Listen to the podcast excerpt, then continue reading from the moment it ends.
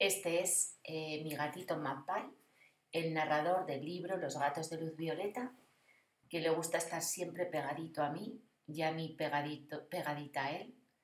Em, él es el que me inspira para escribir el libro y para muchas cosas más. Él es mi amor, mi amor gatuno.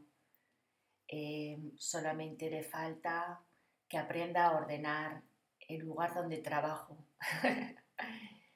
siempre quiere caricias y siempre está maullando y mirándome como acaríciame, cógeme en tus brazos.